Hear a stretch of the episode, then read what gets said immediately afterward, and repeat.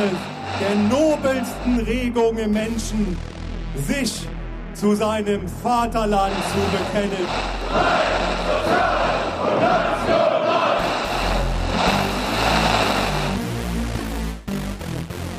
Ja, herzlich willkommen zur mittlerweile 13. bzw. 14. Folge unseres Podcasts Rechtsgerichtet. Es gab jetzt eine längere Pause, das hat vor allem berufliche Gründe gehabt, aber jetzt geht es wieder los und äh, wir müssen natürlich in diesem Fall mit einem unschönen Thema einsteigen. Es ist jetzt knapp anderthalb, zwei Wochen her, da gab es in Halle einen Terroranschlag, da hat ein voraussichtlich Rechtsextremer eine Synagoge angegriffen, beziehungsweise hat versucht, sie anzugreifen, ist glücklicherweise, muss man ja sagen, an der Tür gescheitert, hat dann ähm, wahllos quasi zwei Menschen auf der Straße erschossen und ist dann nach einer längeren Flucht von der Polizei verhaftet worden, nachdem man einen Autounfall hatte.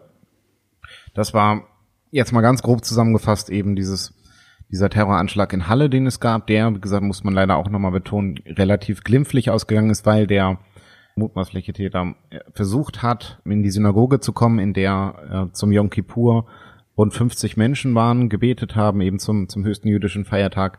Und er eben in diese Synagoge wollte und die Menschen dort drin umbringen wollte, weil er die Menschen eben aus seinem Antisemitismus heraus ermorden wollte.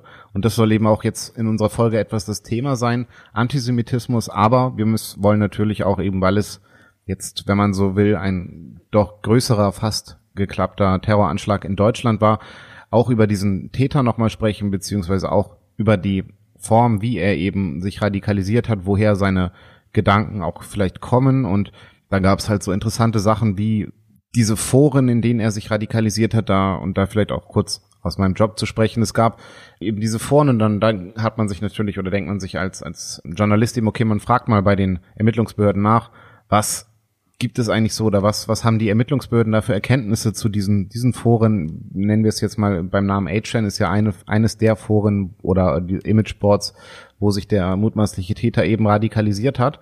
Das Problem ist nur, die Behörden konnten da auch nicht weiterhelfen. Wer sich aber ein bisschen damit beschäftigt hat, ist mein Kollege, der natürlich auch noch da ist. Hallo Gerrit erstmal und dann. Hallo. Ja, sag doch einfach mal ähm, oder klär uns doch mal auf, was verbirgt sich hinter diesen Radikalisierungsplattformen, wenn man sie so nennen kann. Ja, hi auch von meiner Seite. Endlich wieder rechtsgerichtet Podcast. Ich freue mich sehr dass wir hier jetzt endlich mal weitermachen. Und irgendwie fühlt man sich ja auch so jedes Mal, wenn wir irgendwie uns jetzt wieder zum Wort melden, ist das nächste krasse passiert, ist nächster Terroranschlag passiert. Neuseeland ist auch noch nicht so lange her und ähm, so traurig, es ist halt so traurig, aber wahr, irgendwie haben wir uns ein Thema ausgesucht, was immer relevanter wird, beziehungsweise immer relevant war und sich jetzt äh, immer wieder auch irgendwie ausdrückt. Naja, irgendwie haben wir uns halt ein Thema ausgesucht, was, was schon immer relevant war und ähm, was vielleicht lang vernachlässigt wurde. Und ähm, das, was jetzt die ganze Zeit passiert, ist vielleicht auch das Ergebnis davon, dass es lange nicht ernst genommen wurde. Und zwar immer wieder relevante Terrorbedrohungen, Terroranschläge äh, von Rechtsextremisten. Ja, genau. Und deswegen müssen wir uns natürlich immer wieder auch damit befassen, ähm, worum es da geht.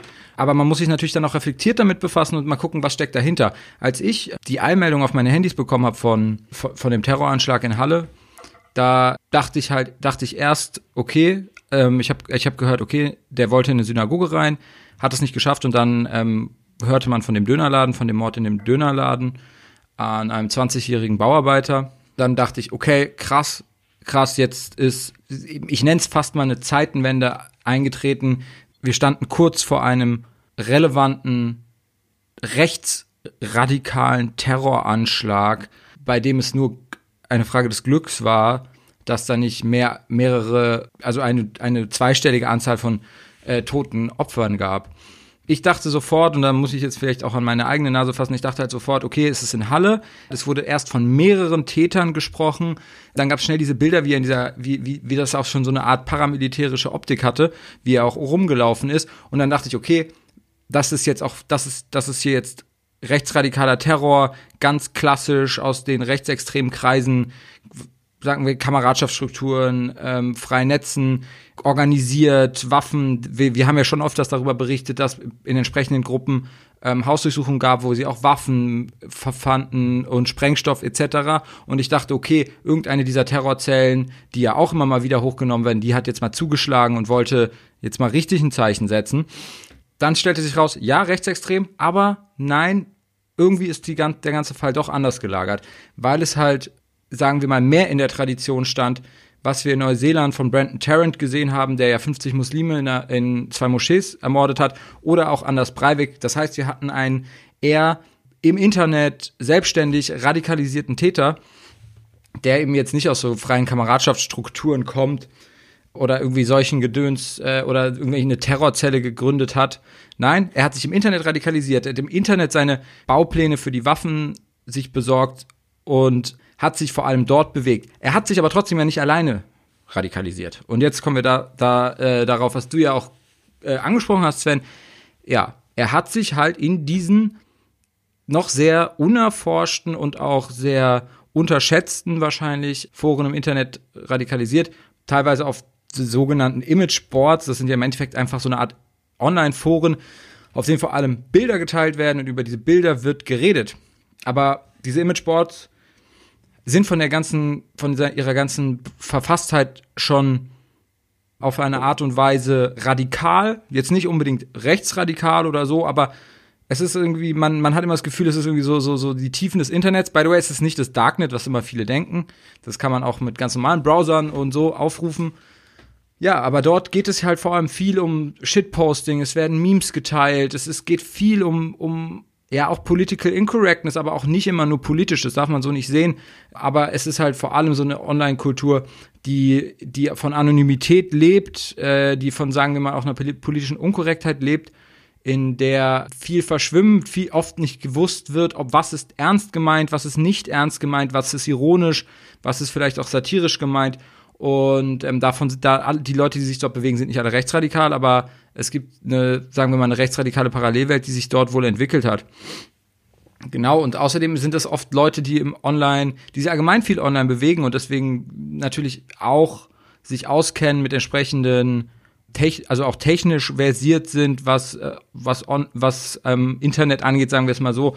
Und deswegen natürlich auch sowas wie diese Livestream-Geschichten funktionieren und natürlich man auch, ja, sich nicht jeder mal so einfach Waffenbaupläne im Internet besorgen kann. Also so schwer ist es nicht, aber es ist jetzt nicht so, dass das jeder äh, einfach immer machen kann.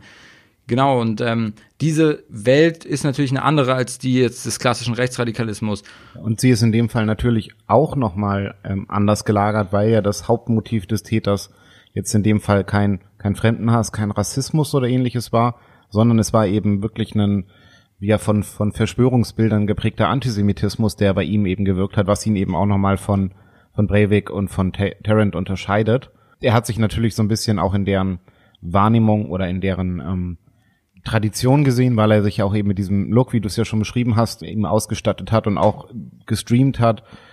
Aber er hat eben gesagt, diesen anderen Hintergrund, der eben ja nochmal eine kom komplett andere Komplexität des Themas aufmacht, als es eben in Anführungsstrichen dieser einfache ähm, Hass auf Muslime, wie es jetzt bei Tarrant oder im Endeffekt auch bei Breivik war, der spielt ja bei dem Täter von Halle erstmal eine untergeordnete Rolle, sondern das war ja quasi seine Notlösung, dass er sich dann eben einen Dönerladen gesucht hat und da eben ja jemanden erschossen hat, der dann in seinem Pech nicht mal Ausländer war, sondern ja Deutscher in dem Fall.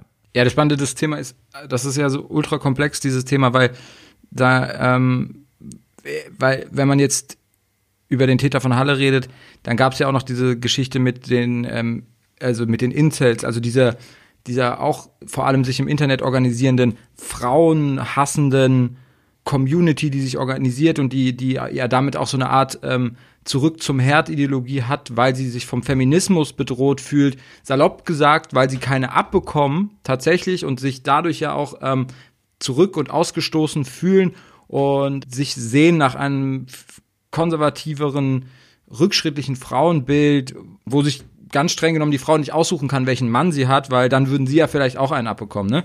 Eine abbekommen. Genau, und deswegen ist es alles total komplex, darüber zu sprechen. Aber was wir wissen und was wir aber gesehen haben, wie du ja auch schon gesagt hast, ist, es ist ein, ähm, und das hat er ja in diesem kurzen Clip, den, der, den man auch gesehen hat öfters, das, das ganze Video gab es ja selten zu sehen, sagt er am Anfang, die Juden sind an allem schuld. Also die und die Juden sind so gesehen auch ähm, am Feminismus schuld, sagt er. Also noch schlimmer als der Feminismus sind die Juden, weil die Juden sind ja im Endeffekt am Feminismus schuld. Das heißt, wir haben hier ganz eindeutig Antisemitismus Und wie er ihn äußert, das ist auch gar keine besondere Form des Antisemitismus. Das ist im Endeffekt eine ganz klassische äh, antisemitische Verschwörungstheorie. Und darüber kann man halt reden oder darüber muss man reden.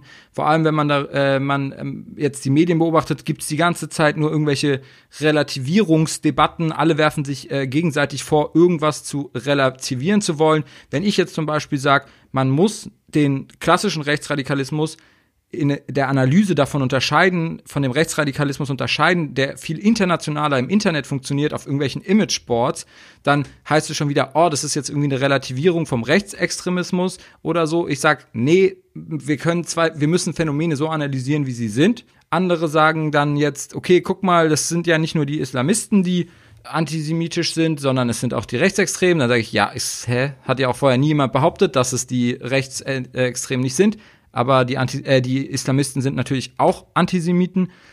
Und was irgendwie jetzt hier alle drei unter verbindet, ist der Antisemitismus. Der Islamisten, der, sagen wir, klassischen Rechtsradikalen und dieser Rechtsradikalen im Internet und dann somit gesehen auch viele anderen Leute im Internet und vielleicht auch vielen Linken und natürlich auch der kompletten gesellschaftlichen Mitte. Was verbindet sie alle, ist der Antisemitismus. Und da möchte ich bevor man jetzt, bevor wir jetzt vielleicht mit, direkt mit Adorno einsteigen, Stefanie Schüler-Springorum zitieren. Das ist die Leiterin des Zentrums für Antisemitismusforschung in Berlin. Sie sagt, es gibt keinen spezifischen rechten oder linken Antisemitismus, sondern es sich bei Antisemitismus ungeachtet dessen, in welchem politischen Spektrum er artikuliert wird, stets um Antisemitismus handelt. Und das ist das verbindende Element von allen, von allem ist der Antisemitismus und der ist Antisemitismus und der ist auch immer ähnlich und der basiert immer auf ähnlichen Denkstrukturen, auf ähnlichen historischen Kontexten. Und deswegen reden wir jetzt einfach mal über diesen Begriff Antisemitismus, sagen, warum er so relevant ist und was der Unterschied ist vielleicht zu anderen Rassismusbegriffen, wo er vielleicht auch herkommt und warum er so anders gelagert ist und warum er in seiner Konsequenz vielleicht noch viel, viel gefährlicher ist als andere Rassismen. Genau, vielleicht da auch nochmal zum Einstieg, was halt da auch, oder was mich gerade am, am ersten Abend, nachdem die Tat bekannt geworden war, da gab es bei der ARD einen Brennpunkt zu diesem, zu dieser Thematik in Halle eben. Da gab es dann einen, den, den Terrorismusexperten von der ARD, mir fällt sein Name gerade nicht ein, spielt aber auch keine Rolle. Der hat auf jeden Fall zum Antisemitismus aus meiner Sicht etwas sehr Problematisches geäußert und er hat nämlich den Antisemitismus, was ja auch ein spezifisch deutsches Phänomen nochmal ist, wenn man so möchte, jetzt etwas überspitzt gesagt, auf die Zeit des Nationalsozialismus beschränkt. Also er macht quasi den Antisemitismus nur an, am Dritten Reich fest. Und das ist, finde ich, eine ganz gefährliche, ein ganz gefährlicher Einstieg schon ins Thema Antisemitismus nur auf die Zeit von 33 bis 45 zu beschränken. Und da ist aus meiner Sicht eben schon eines der Probleme heute, heutzutage wirklich offen, dass man eben als deutscher Antisemitismus meist wirklich nur in dieser Zeit sieht und eben Antisemitismus als Holocaust und alles andere, was passiert, kann im Endeffekt nicht antisemitisch sein, weil nur der Holocaust ist antisemitisch. Das ist ein bisschen runtergebrochen. Da, vielleicht das, was viele Deutsche heute denken. Darf ich da nochmal nachhaken, weil ich habe das nicht gesehen oder das Zitat nicht gehört. Der das ernst gemeint ist, kann man sich ja irgendwie kaum vorstellen. Kannst du vielleicht nochmal ein bisschen erläutern, wie er das konkret formuliert hat? Die konkrete Formulierung habe ich tatsächlich nicht mehr im Kopf. Also müsste ich es uns auch nochmal nachhören. Es war halt in meinen Augen, also als ich es gehört habe und wie ich es wahrgenommen habe, war es tatsächlich so, der Typ spricht davon, dass es eben, dass Antisemitismus das Phänomen des Nationalsozialismus war, was einfach falsch ist. Natürlich will man das als guter Deutscher eben auch so ein bisschen darauf beschränken, weil man. Ja, aber hat, aber hat er gesagt, der ist kein Antisemit, weil er hat nicht da gelebt oder geht es darum, wo Antisemitismus herkommt? Ähm, er hat gesagt, wo es herkommt. Also er hat, es, es geht, also er hat gesagt, der Täter ist Antisemit und das beruht halt auf eben dem Antisemitismus, den wir schon aus dem Nationalsozialismus kennen.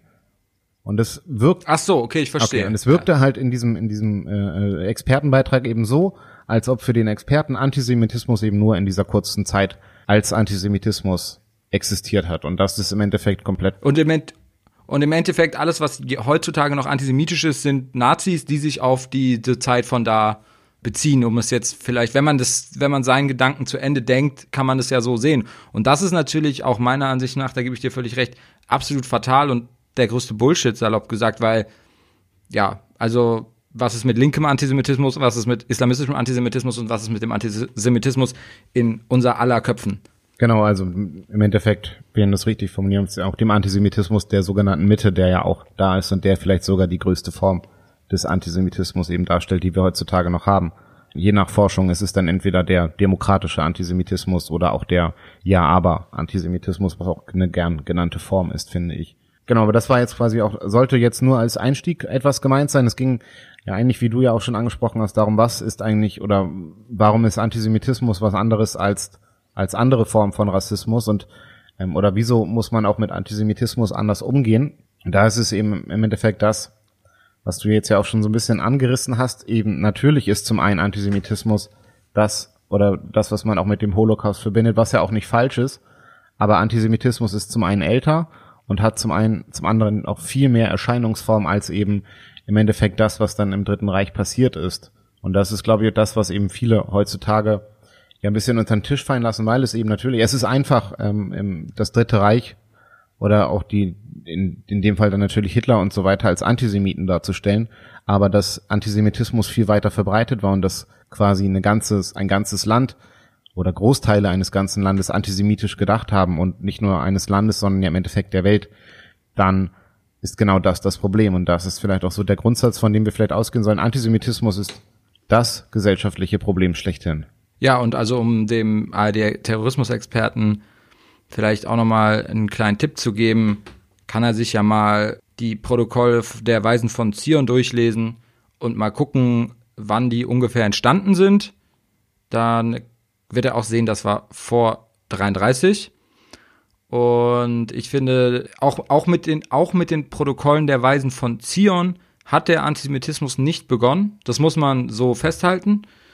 Ihr erinnert euch vielleicht noch an, in, an euren Geschichtsunterricht über das Mittelalter, durch und durch ähm, antisemitisch geprägt mit antisemitischen, ich nenne es äh, Stereotypen, die bis heute, in, die sich bis heute bis in die heutige Israel-Kritik ziehen, abgefahren, wenn man sich das mal überlegt. Also wenn man im Mittelalter vom Brunnenvergifter gesprochen hat, der Jude sei Brunnenvergifter und wenn jetzt ein nicht aus der Welt, nicht aus der ARD wegzubekommener Narrativ ist, dass Israel den Palästinensern das Wasser abdreht, was faktisch widerlegt ist, dem Gazastreifen, finde ich abgefahren. Wenn im Mittelalter gesagt wird, äh, kind, die Juden klauen die Kinder und jetzt alle schreien Kindermörder Israel.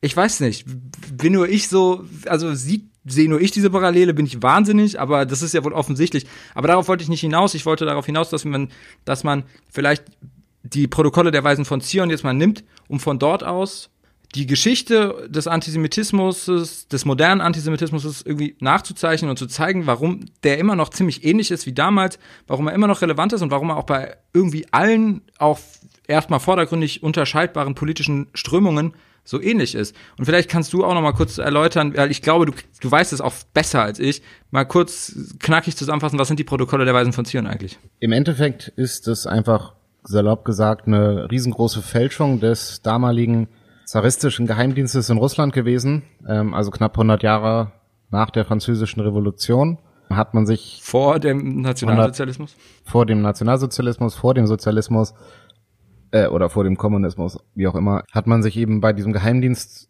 ich, die genauen Hintergründe weiß ich nicht mehr, warum man das Buch überhaupt geschrieben hat, aber das ist so auch eine der zentralen Sachen, die ich noch aus meinem Studium im Hinterkopf habe.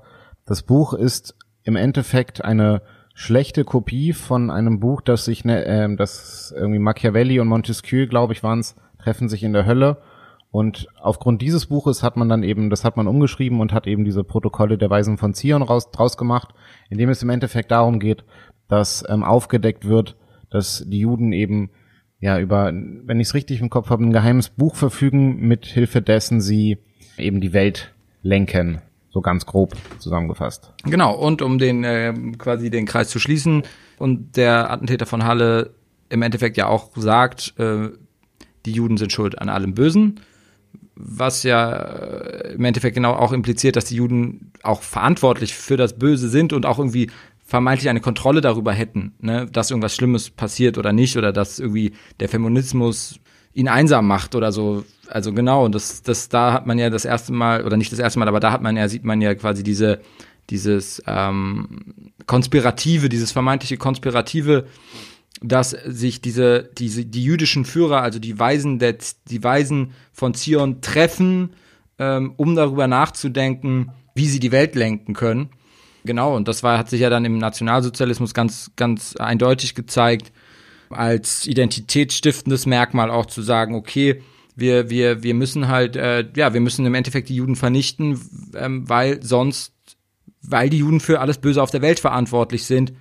Genau, und deswegen muss man im Endeffekt darüber reden, was dieses strukturelle Merkmal des Antisemitismus bedeutet. Und das ist ja, wie Adorno es genannt hat, kann man sagen, das sogenannte Gerücht über die Juden, Antisemitismus sei das Gerücht über die Juden. Und deswegen ist er auch in seiner, in dem, was aus ihm folgen kann, in Taten folgen kann, wie wir es ja im Nationalsozialismus gesehen haben, in seiner einzigartigen Grausamkeit gesehen haben, ist er zu unterscheiden von anderen Formen der Diskriminierung von Minderheiten, weil es halt auch dieses Gerücht über die Juden ist, weil es auch eine Aufwertung der, in eine implizite Aufwertung der Juden ist, vor der man Angst haben muss. Das heißt, der, der gemeine Antisemit, Antisemit fühlt sich den Juden unterlegen. Der Rassist fühlt sich dem, der, ich sag mal, in Anführungszeichen anderen Rasse überlegen. Der, das heißt auch der, der Ausländerfeind in Deutschland der auch vielleicht den Islam nicht so mag, der fühlt sich trotzdem der Kultur, der islamischen Kultur grundsätzlich eher überlegen. Dem Juden fühlt er sich unterlegen und deswegen hat er Angst vor ihm. Ja, was man, was man zu dieser Geschichte natürlich auch noch sagen muss, auch im Endeffekt hast du es ja schon angesprochen, die, die Protokolle sind ja eigentlich gar nicht, die sind jetzt ja nur für uns mal jetzt so ein Marker gewesen, an dem wir ansetzen können. Wenn man will, kann man natürlich viel früher anfangen. Es gibt, gibt ja auch in Deutschland den ähm, als eigentlich als Antisemitismusstreit bekannten Konflikt zwischen eben dem, dem äh, Berliner Hofhistoriker der, äh, äh, der preußischen Könige Heinrich von Treitschke, dem äh, Historiker Theodor Mommsen, die ja schon 1879 über das Thema diskutiert haben, wo ja, wenn man so will, auch schon viele antisemitische Stereotype, antisemitische äh, Formen eben dann Einfluss in diese Debatte auch gefunden haben. Und das bekannteste, was man aus diesem Streit Streit wahrscheinlich immer mitnehmen kann, ist eben dieses, dieses Zitat von Treitschke, die Juden sind unser, Un und die Juden sind unser Unglück. Und das ist ja im Endeffekt einfach gesagt auch nochmal das, was es leider immer zusammenfasst, wieder die Problematik, wie Juden wahrgenommen werden. Und das ist auch da, und das ist eben auch das Komplexe an dieser ganzen Thematik, dass der Jude nicht einfach nur ein negatives Feindbild ist, wie es jetzt äh, beispielsweise eben der Ausländer ist, sondern der Jude ist immer auch geprägt, sind immer von jetzt im, im, im übertragenen Sinne von dem Juden sprechen, natürlich nicht als äh, irgendwie Frauen gemeint, aber es geht immer um äh, eine, eine Widersprüchlichkeit beim Juden, wenn er im, beim Antisemiten. Es geht immer um eine Widersprüchlichkeit des Judens, wenn ein Antisemit über ihn spricht. Also es ist nicht einfach eben, okay, der Jude ist jetzt irgendwie schlecht, sondern der Jude ist schlecht, weil er irgendwas getan hat oder weil ihm irgendwas zugeschrieben wird, was eben dazu führt, dass er schlecht ist. Und das gibt es halt eben schon ewig und das ist ja im Endeffekt das, was man aus diesen frühen Geschichten mit dem, mit dem Wucher, mit der Brunnenvergiftung, mit all diesem Zeug schon kennt. Es gibt ähm, auch eine andere, eine französische Wissenschaftlerin, Journalistin, weiß ich nicht genau, die geht mittlerweile ähm, noch einen ganzen Schritt weiter zurück und sagt im äh, Buch Esther aus ich glaube, ich bin mir nicht sicher, ob es in der Bibel ist oder ob es nur ein christliches Geschichtsbuch ist, das auf jeden Fall schon relativ alt ist. Da sind zum ersten Mal antisemitische Stereotype wirklich als solche zu erkennen und auch das Wort Jude wird da das erste Mal als solches wirklich benutzt, weil in der Bibel steht ja immer nur oder ist ja meistens nur von Hebräern die Rede zu Beginn. Und gesagt, diese Problematik ist halt, und das ist eben was, was, was wir ja auch so ein bisschen immer kritisieren, dass man eben Antisemitismus und Rassismus und Fremdenfeindlichkeit und Islamophobie oder dass, dass vieles davon eben heutzutage in einen Topf geschmissen wird und alles gleich ist. Und das ist eben nicht der Fall und deswegen ist es halt auch nochmal wirklich wichtig, drüber zu sprechen und auch nochmal wirklich zu schauen, okay, wo sind eben die Unterschiede, die wir, ähm, die es gibt und die wichtig sind, um eben zu verstehen, dass Antisemitismus wirklich was anderes ist als ein stumpfer Rassismus oder stumpfe Fremdenfeindlichkeit. Der zweite, vielleicht auch oder ein weiterer struktureller unterschiedlich Unterschied zwischen zum Beispiel auch, ähm, ich nenne es jetzt antimuslimischen Rassismus oder klassischem Rassismus, ist äh, grundsätzlich auch etwas, was sich auch schon sag, im Endeffekt seit seit Jahrtausenden kann man ja sagen durch die Geschichte zieht, ist auch so ist auch die Rolle der Juden innerhalb von Gesellschaften. Also die Rolle äh, einer Glaubensgemeinschaft, die aber immer in Gesellschaften gelebt hat, in dem, sagen wir mal, die Staatsreligion eine andere war. Das heißt, im Endeffekt waren Juden immer und überall Minderheiten. Das sind zum Beispiel Muslime in muslimischen Ländern nicht. Muslime, die aus, äh, die, die nach Deutschland migrieren, sind natürlich in Deutschland Minderheiten. Da kann Thilo Sarrazin so viel erzählen, wie er will. Nur ist der strukturelle Unterschied doch ein wichtiger zu sagen, die Juden sind schon immer, egal in welchem Land sie gelebt haben, Minderheiten gewesen und deswegen natürlich auch schon immer potenziell Opfer gewesen von Diskriminierung, von Verfolgung. Und dieser, dieser Fakt sorgt ähm, mit am besten vergleichbar, wenn noch vergleichbar ist, vielleicht das noch mit äh, Sinti und Roma, äh, Sinti und Roma strukturell. Und auch da kann man direkt sehen, es gab es gab halt nie eine, es gab nie ein Land, was im Endeffekt den Juden gehört hat, in dem die Juden die Mehrheit hatten, vielleicht auch politische Macht hatten.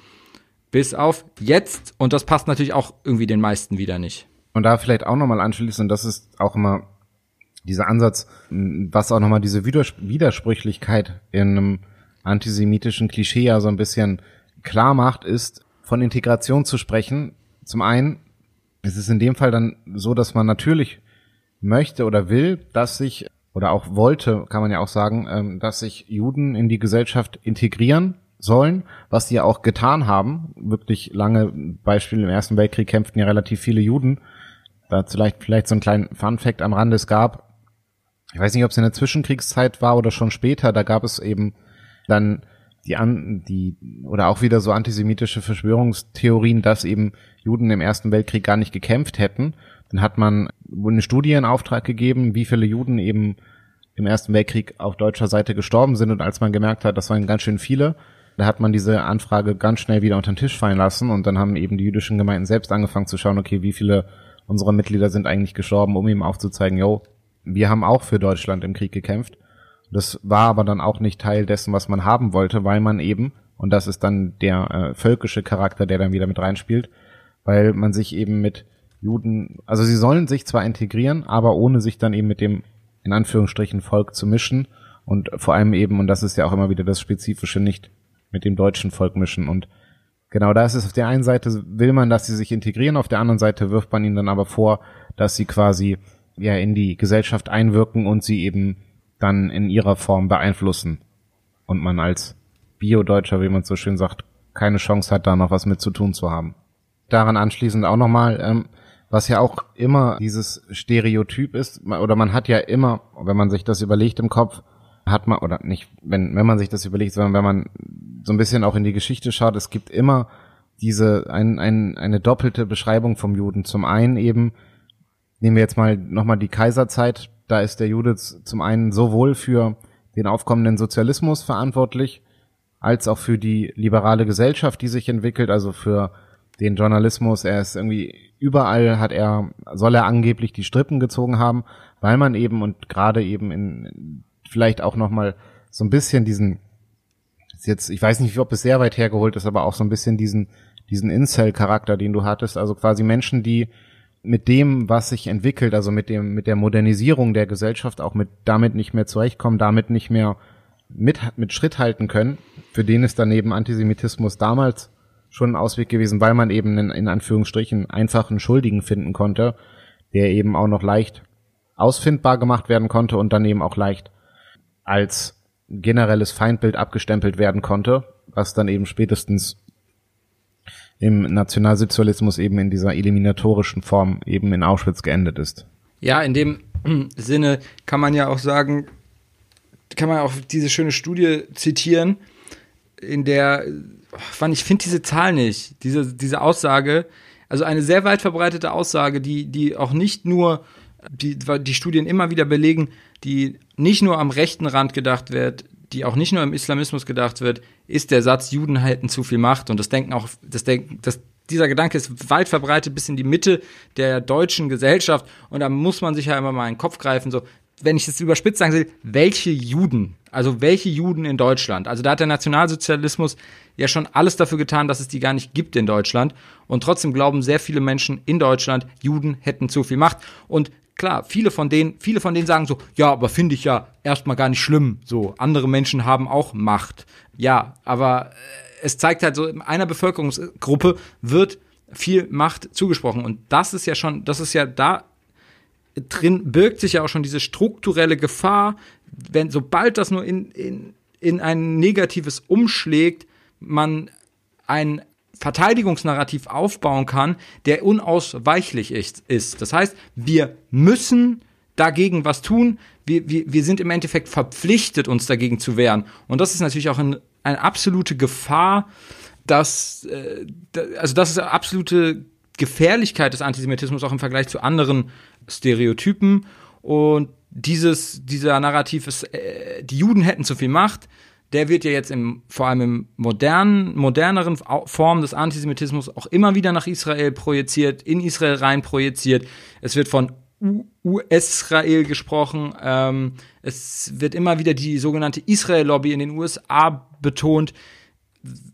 Sprich, ähm, die USA sei eigentlich kontrolliert von Israel und das glauben ähm, die Linken sagen halt nicht von den Juden, sondern die sagen dann halt von Israel die Verschwörungstheoretiker, die noch nicht völlige, Anti, völlige offene Antisemiten sind, die sich ja vor allem auch viel im Internet wie unser Attentäter von Halle bewegen, die sagen dann halt, es sei irgendwie die Wall Street, die die Welt oder die USA kontrollieren. Und so gesehen, aber wenn man dann zwei, ein, zwei Schritte weitergeht, dann sind es halt äh, die Rothschilds, die im Endeffekt die Wall Street kontrollieren und dann die Welt oder die USA kontrollieren. Und so sehen wir halt, wie dieser Stereotyp sich immer weiterentwickelt und ähm, immer neue Formen findet, aber im Endeffekt auf, auf ähnlichen Strukturen basiert, die es seit, wie gesagt, Jahrtausenden gibt. Und das ist hier, sieht man die Parallelen des Antisemitismus, die Gefahr des Antisemitismus. Und das ist das, was halt, wie gesagt, linke, rechte Islamisten und auch die Mitte der Gesellschaft denkt. Und ähm, deswegen ist es wichtig, das auch so zu benennen, wie es ist. Ja, um da vielleicht auch nochmal anzuschließen, du hast jetzt ja dieses Beispiel mit der, mit der Ostküste, mit den Banken nochmal genannt und da ist ja oft so, gerade auf der, auf der linken Seite eben auch so ein bisschen das Argument, ja, aber nur weil ich die Banken kritisiere, heißt es ja nicht, dass ich damit die Juden meine. Aber das ist halt auch so eine, eben das ist aber diese, genau das, was ich vorhin eben als Ja-Aber-Antisemitismus so ein bisschen beschreiben wollte.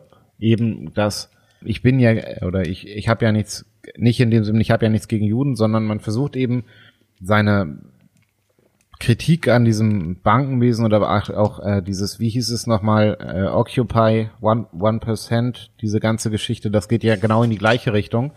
Ja. Und wenn man es jetzt mal salopp sagt, dann ist das immer, gerade wenn es eben in diesem Bezug auf Banken und Geld geht, dann ist es immer diese Gegenüberstellung von wir arbeiten, also wir, wir schaffen, also wir sind quasi das schaffende Kapital, eben, und dann gibt es eben dieses böse, raffende Kapital, eben die Banken, die Wall Street, wie auch immer, auf der anderen Seite. Und genau das ist eben der Punkt, wo, wo Linke sich dann eben auch selbst in ihren Antisemitismus offen reingeben, weil sie eben dieses raffende Kapital kritisieren, was es zum einen so nicht gibt, aber was immer mit dem Juden an sich konnotiert ist. Und das ist eben so dieses alte nationalsozialistische Denken, gerade weil eben auch das deutsche europäische Verhältnis, westeuropäische Verhältnis zur Arbeit immer positiv war und man den Juden eben immer zuschreibt, dass sie das eben auch mit dem ähm, aus der Geschichte gewachsenen Geldverleihertum eben, was sich bis heute eben durchtransportiert und deswegen auch eben diese Geschichte, wie du ja gesagt hast, mit den Rothschilds der Ostküste, wie auch immer, dass da eben dieses raffende Kapital ist. Und in dem Moment, wo man eben anfängt, das zu kritisieren und nicht hinterfragt, was man da kritisiert, kommt man halt sehr, sehr leicht in eben antisemitische Stereotype rein, die man dann komplett ungefragt oder auch unhinterfragt übernimmt und selbst nach außen bringt. Also Stichwort eben ein Prozent. Ja, Stichwort vor allem, ich glaube, du hast es jetzt das, den Begriff noch nicht genannt oder die zwei Begriffe. Ähm, es ist halt eine, so gesehen, auch eine verkürzte Kapitalismuskritik. Das heißt, der, die Probleme, die soziale Ungleichheit, die sich aus systemischen Effekten des Kapitalismus ergeben, die systemimmanent sind im Kapitalismus, weil der Kapitalismus äh, davon lebt, dass es Ungleichheit gibt, wird halt nicht auf das System projiziert, sondern in einzelne Menschen, die im Endeffekt Böses tun aus Eigennutz. Und deswegen der Kapitalismus im Endeffekt nicht richtig funktioniert, anstatt zu sagen, so, der Kapitalismus funktioniert nur, weil Menschen eigennützig denken und immer weiter und immer mehr haben wollen und nicht, weil es eine, eine Klasse von bösen Investmentbankern ist, sondern weil es systemimmanent ist im Kapitalismus. Und das verstehen ganz, ganz viele Linke nicht. Und deswegen sind ja auch immer die Investmentbanker die Bösen. Äh, ich glaube, diesen Satz äh, habe ich auch schon tausendmal gesagt in diesem Pod Podcast. Don't hate the people, hate the system. In dem Fall, du sagst dann immer was? Don't hate the player, hate the game. So. Genau, also das heißt so, wenn ihr Kapitalismuskritik betreiben wollt, dann macht es richtig und sagt, dass der Kapitalismus ist so problematisch wegen seiner systemischen Komponenten und nicht wegen einzelner Menschen, die ganz klassisch kapitalistisch im Kapitalismus agieren. Wie kann man Menschen im Kapitalismus vorwerfen, kapitalistisch zu agieren? Und dann auch noch behaupten, sie seien schuld am Kapitalismus. Und das ist das, was im Endeffekt ja auch dann dieser strukturelle Antisemitismus in, in der verkürzten Kapitalismuskritik ist, weil der Schritt dazu, dass diese bösen Menschen, die bösen Investmentbanker, die Juden sind, der ist halt sehr klein. Und äh, das spricht äh, nicht nur, das ist im Endeffekt nicht nur verkürzte Kapitalismuskritik, natürlich auch verkürzte Globalisierungskritik, verkürzter Antiimperialismus. Das ist alles das, was darauf ausläuft, dass es im Endeffekt eine Gruppe von Schuldigen gibt, egal ob die am Anfang Juden sind oder nicht, egal wie sie definiert werden. Der Schritt dazu, dass es Juden sind, der ist eigentlich immer da und der wird auch immer von den Extremen dieser Gruppen gegangen. Gut, ich glaube, wenn man jetzt als als linker Gesellschafts-, als linker Kapitalismuskritiker zugehört hat, äh, dann schaltet, hat man jetzt vielleicht schon abgeschaltet. Deswegen können wir jetzt dann zu den spannenden, vielleicht auch etwas spannenderen Themen kommen, weil. Willst du mich verarschen? Sind meine Themen nicht spannend oder was? Äh, doch, spannend sind sie, aber ich wollte nochmal eben zu dieser Hintergrundgeschichte auch kommen. Ich meine, die, die Linken darauf hinweisen zu müssen, dass es auch äh, unter den Linken viele Antisemiten sind, äh, gibt haben wir an dieser Stelle jetzt getan. Es ist natürlich noch viel breiter das Feld. Also vielleicht sollte man auch an dieser Stelle nochmal sagen, eigentlich ist es nicht möglich in einer Stunde ungefähr äh, das Phänomen Antisemitismus ausführlich und in all seinen Facetten zu erklären. Deswegen haben wir uns eben so ein bisschen überlegt, okay, wie können wir das in dieser kurzen Zeit eben machen und zumindestens mal alles, wie heißt es, alles mal wenigstens, alles wenigstens mal ja erwähnen, ansprechen, aber natürlich können wir es nicht äh, abschließend behandeln. Dafür sind halt eben nun mal leider Bücher notwendig und keine Stunde in einem Podcast. Aber was man eben Aber auch nochmal sagen kann, ist, ja. Nee, ich würde in dem Zusammenhang sagen, ich glaube, wir schaffen uns hier gerade einfach nur eine gute Basis, um davon aus, äh, um von der raus heraus die einzelnen Aspekte, die wir heute alle angerissen haben, auch nochmal zu analysieren. Und ich glaube, man kann an der Stelle auch mal äh, ankündigen, dass wir das Thema Antisemitismus nochmal ähm, strukturierter aufgreifen werden und dann vielleicht nochmal in seinen einzelnen Facetten, vielleicht pro Folge man sich eine Facette raussuchen kann, nochmal zu vertiefen, sei es einmal linker, einmal rechter, einmal äh, islamistischer ähm, Antisemitismus. Die Folge dann eben bitte immer im Hinterkopf behalten und immer das Gerüchte über den Juden als Antisemitismus im Hinterkopf behalten. Genau, das war jetzt das, was ich damit ungefähr sagen wollte, aber das Problem ist halt wirklich, wir kommen hier, glaube ich, wir schweifen zu sehr auch von der ähm, Thematik ab, die wir haben, wo ich vielleicht nochmal ein bisschen mehr jetzt in dieser Problematik zu sprechen kommen will, was ist das, was in der aktuellen Debatte auch nochmal eine Rolle spielt. Also zum einen eben, oder was ich relativ problematisch fand nach den ganzen oder nach dem nach dem äh, Anschlag in Halle war auch der Umgang in der Politik, teilweise auch wieder in den Medien eben mit diesem Anschlag. Und zwar vor allem deshalb, weil man sofort den Schuld, einen Schuldigen sich gesucht hat. Und das war in dem Fall eben gerade von Seiten der CSU war es, ja vor allem von Seiten der CSU fällt mir jetzt in, spontan ein, aber ich glaube auch bei der SPD war es, dass man eben der AfD quasi eine Mitschuld eben an diesem Terroranschlag gab und das finde ich halt geistige Brandstifter. Genau, das ist aber, es ist, in meinen Augen, es ist viel zu sehr verkürzt. Das ist nicht ein reines AfD-Phänomen, sondern, das habe ich am Anfang auch schon gesagt, das ist ein gesamtgesellschaftliches Phänomen, was sich über Jahrzehnte entwickelt hat. Und wenn man Bücher aufschlägt über Antisemitismus von vor zehn Jahren, von vor 15 Jahren, von vor 20 Jahren, steht oftmals, steht quasi gefühlt in jedem Buch, steht drin, die Anzahl der Straftaten, der antisemitischen Straftaten hat sich in den letzten Jahren erhöht. Die Anzahl der antisemitischen Straftaten hat sich in den letzten Jahren erhöht. Ich will es einfach mal kurz zitieren aus einem Buch. Ich schaue mal Veröffentlicht worden ist das Buch 2005. Da steht, seit 1989 ist in Europa eine massive Zunahme antisemitischer Straftaten festzustellen. Jetzt, um eben mal ein Beispiel zu nennen. Das ist also fast 15 Jahre her, dass dieses Buch veröffentlicht wurde. Da war Antisemitismus auch schon ein Problem. Wir müssen im Endeffekt ja auch nur nach Frankfurt, äh, Frankfurt, nach Frankreich schauen, wo es relativ viele antisemitische Morde jedes Jahr gibt, leider. Auch in Deutschland gab es immer wieder von links, von rechts Morde an Juden, weil sie eben Juden waren oder in dem Fall dann so getan wurde, als ob sie Israelis waren und das der Grund war. Es ist eben ein gesamtgesellschaftliches Problem, auch vor dem Hintergrund, dass man in Deutschland gerne so getan hat, als ob wir als geläutertes deutsches Volk eben gar nicht antisemitisch sein können, weil wir aus unserer Geschichte gelernt haben. Und wenn man das jetzt salopp formuliert, dann ist gerade Halle der Beweis dafür, dass es eben nicht so ist.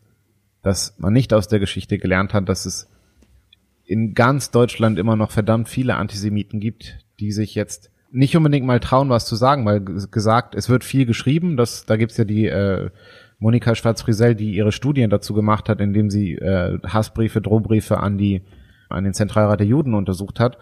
Und das wurde aber immer nicht wahrgenommen. Und das ist das ganz große Problem, was sich seit Jahrzehnten durch die deutsche Geschichte und durch die deutsche Politik vor allem zieht, dass Antisemitismus in seiner Problemlage einfach nicht wahrgenommen wurde. Und da jetzt der AfD die Schuld dran zu geben, halte ich für falsch, halte ich für verkürzt, halte ich für äh, populistisch. Ja, also ich meine, wir, wir haben in dem Podcast auch schon öfters die, sagen wir mal, sehr kontroverse Figur Henrik M. Broder auch gar nicht so negativ äh, rezipiert. Und ähm, ich sag, ich, ich finde seine These in seinem gleichnamigen Buch Vergesst Auschwitz ist unglaublich spannend und unglaublich komplex und unglaublich wichtig.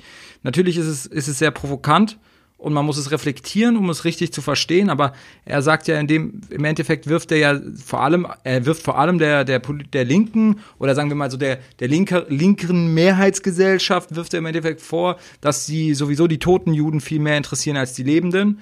Sprich, ähm, die Erinnerungskultur ist ja so wichtig. Also toten Juden meint er im Endeffekt die ermordeten Juden im Nationalsozialismus, kann man so sagen. Die seien ja viel wichtiger für die eigene Identitätsstiftung, für die eigene Erinnerungskultur. Und damit vergisst man im Endeffekt die Lebenden. Das heißt, man vergisst darüber zu sprechen, dass der Antisemitismus immer noch relevant ist. Man, oder es geht noch weiter, dass man im Endeffekt in einer Israel-Kritik dann selber wieder ähm, fast antisemitisch äh, agiert, man dann im Endeffekt Israel auch noch vorschreiben möchte, wie Israel sich äh, zu verhalten hat, weil man ja als Deutsche so gut wisse, wie man ein guter Mensch sei. Und deswegen muss man eigentlich auch allen erzählen, ähm, wie sie es zu machen haben, äh, weil man ja so geläutert sei durch die äh, Geschichtsaufarbeitung äh, nach Auschwitz und ähm, das ist eine sehr spannende These und ich finde sie in sehr vielen Teilen auch sehr nachvollziehbar. Genau, und da vielleicht auch noch mal so ein Ansatz, das fand ich immer wieder ganz spannend, eben das jüdischer Autor hat mal geschrieben, ein guter Jude ist, wer stets zu Antisemitismus, Holocaust und Israel, Israel Auskunft geben kann. Finde ich auch persönlich immer wieder spannend, dass das gerade ja auch in Medien eben so ist, dass ein Mensch, nur weil er Jude ist, sich plötzlich zu einem, zu allen diesen Themen äußern kann und muss, weil er eben Jude ist. Und das finde ich, ist auch, ich weiß nicht, ob es ein spezifisch deutsches Problem ist oder ob es das auch in anderen Ländern gibt, aber von meinem Gefühl her würde ich sagen, es ist quasi ein spezifisch deutsches, deutsches Problem, dass eben oftmals nur ein, ja in dem Fall Jude dann über solche Themen sprechen kann, weil er ja quasi das in irgendeiner Form erlebt haben muss. Dann schaue ich nochmal auf die Checkliste. Also wir haben jetzt in dem Falle dann natürlich die wichtigen Punkte abgearbeitet. Wir haben auf der einen Seite die, die Linke gedisst, wir haben auf der anderen Seite die normalen Parteien gedisst und wir haben jetzt quasi wieder so getan, als ob die AfD gar nicht schuld ist an allem, was sie, gesagt, in meinen Augen auch nicht ist. Sie ist nicht unschuldig, sie hat auf jeden Fall zu den gewissen Punkten auch beigetragen, dass vieles wieder sagbarer wird, aber die AfD ist nicht schuld am Antisemitismus in diesem Land um das auch nochmal wirklich klar zu machen, weil es ja auch immer wieder heißt, oder jetzt in dieser Debatte auch hieß, warum werden Synagogen geschützt, warum werden keine Moscheen geschützt. Das ist, hat eben wirklich diesen ganz einfachen Grund, um jetzt so ein bisschen vielleicht für heute auch die Thematik mal abzuschließen, dass dem Antisemitismus ein komplett anderer Gedanke innewohnt als einem Rassismus. Weil beim Rassismus geht es ja wirklich nur darum, dass ähm, man sich mehr wert fühlt als jemand anders und der hat einfach hier nichts zu suchen. Jetzt, also das ist dieser Wir-Gedanke, also dieses, dieses säkulär, säkuläre Denken, äh, nicht säkulär, also dieses Denken von wir gegen die anderen, also von Gruppen, die gegeneinander arbeiten, von in Anführungsstrichen Völkern, Nationen, wie auch immer, die gegeneinander arbeiten. Und In dieses, in dieses Konstrukt passt der Jude natürlich nicht rein, weil der Jude in den Augen eines Antisemiten natürlich oder auch in vielen Augen eben kein eigenes Volk ist, weil das eben aus der Geschichte sich so ja über die letzten Jahrtausende, 2000 Jahre eben so entwickelt hat, dass der Jude eben kein eigenes Land mehr hatte, bis jetzt ähm, nach 45 Israel eben gegründet werden konnte, beziehungsweise ja auch schon vorher in einer Entstehungsphase war über mehrere Jahrzehnte. Aber der große Unterschied ist eben, dass der Antisemitismus in seiner Konsequenz den Juden vernichten will, immer, weil er eben, weil der Jude eben nicht Teil des, Gesellschaft, äh, des, des gemeinschaftlichen Denkens sein kann, die der Antisemit sich vorstellt. Beim Rassismus ist es so, wenn der Mensch den, der den Rassist eben ablehnt, in einem anderen Land lebt, da wo er in Anführungsstrichen hingehört, dann ist es für den Rassisten kein Problem mehr, aber das funktioniert eben beim Antisemiten nicht, weil der Jude eben kein eigenes Land hat. Das heißt, die einzige Möglichkeit, die einzige Konsequenz, die der Antisemit ziehen kann, ist eben den Juden zu eliminieren. Und das ist genau das, was eben in seiner Konsequenz dann im Dritten Reich passiert ist, eben dieser eliminatorische Antisemitismus.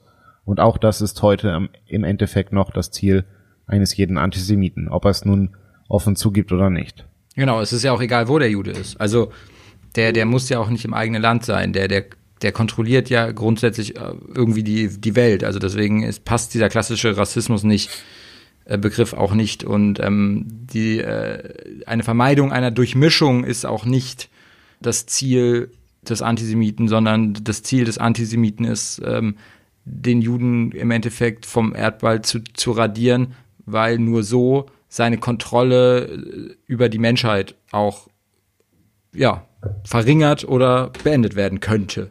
Genau, und das ist eben auch der Punkt, der es eben auch von diesem, dieser angeblichen Islamophobie so stark unterscheidet, weil im Endeffekt hat kein Mensch in Deutschland wirklich ein Problem mit dem Islam. Die meisten kennen ihn noch nicht mal. Die haben eben nur das Problem damit, dass er hier ist. Wenn er sich in, im Iran, in der Türkei, wo auch immer entwickelt, würde das den Deutschen niemals interessieren. Aber eben gesagt, anders sieht es eben beim Juden leider aus heutzutage. Und es wird sich wahrscheinlich auch leider niemals ändern.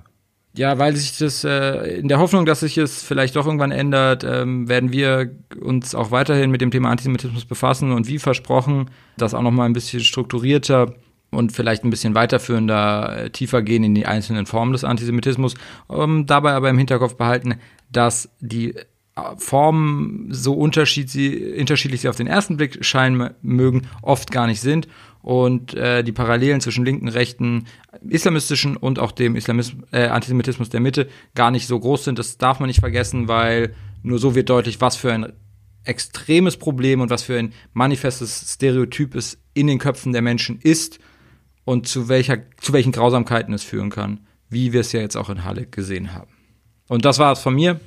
Finde ich gerade nur witzig, weil es mir auffällt, dass du nochmal die, die Unterschiede betonst und allein das macht ja auch schon wieder das Spezifische des Antisemitismus aus, dass man ihm unterschiedliche Formen geben muss, um ihn eben in seiner ganzen Tragweite zeigen zu können, weil sonst keiner das wirklich wahrnimmt. Also wenn ich jetzt, wir könnten, auch wenn wir uns beide unterhalten würden, wir über Antisemitismus sprechen und wüssten, was damit gemeint ist, aber in einer öffentlicheren Form muss man im Endeffekt immer alle diese Formen nennen, um ihm auch wirklich zu den Menschen auch zei zu zeigen, dass eben Antisemitismus viel weiter gefasst ist, als die Menschen es gerne hätten, weil Antisemitismus ist, du es ja auch gesagt hast, eben nicht nur ein Problem, das uns von rechts äh, oder das von rechts auf uns zukommt, sondern eben, um es zum tausendsten Mal auch zu wiederholen, ein gesamtgesellschaftliches Problem ist und das muss endlich auch überall gecheckt werden.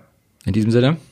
Vielen Dank fürs Zuhören und bis, genau bis, bis zum nächsten Mal. Bis zum nächsten Mal und vielleicht da auch noch als kleiner abschließender Hinweis zukünftig nicht mehr im Zwei-Wochen-Rhythmus unsere Folgen, sondern vorerst im Vier-Wochen-Rhythmus. Yeah, so busy, ey. Yeah. Also vielen Dank fürs Zuhören, bis zum nächsten Mal. Tschüss.